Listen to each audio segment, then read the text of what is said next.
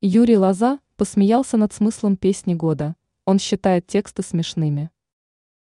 На своей официальной странице в социальной сети ВКонтакте Юрий Лоза высказался о текстах песни года.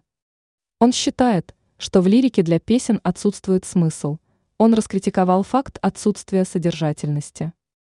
На своей странице Лоза пишет, что он нашел новое развлечение – читать тексты песен, которые звучали в песне года. Певец и композитор считает, что если внимательно вчитываться в предложения, то они вполне могут считаться юмористическими.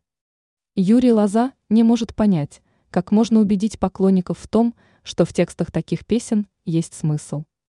В качестве доказательства Лоза привел некоторые выдержки из песен Баскова, Билана, Лазарева, Долиной, Лорак, Арбакайте и Коки. Лоза считает, что в их песнях есть достаточно странные логические несоответствия. Если слушатель внимательно прочитает некоторые предложения, то он не сможет понять, что имел в виду композитор. Ранее мы писали о том, когда будет организовано интервидение.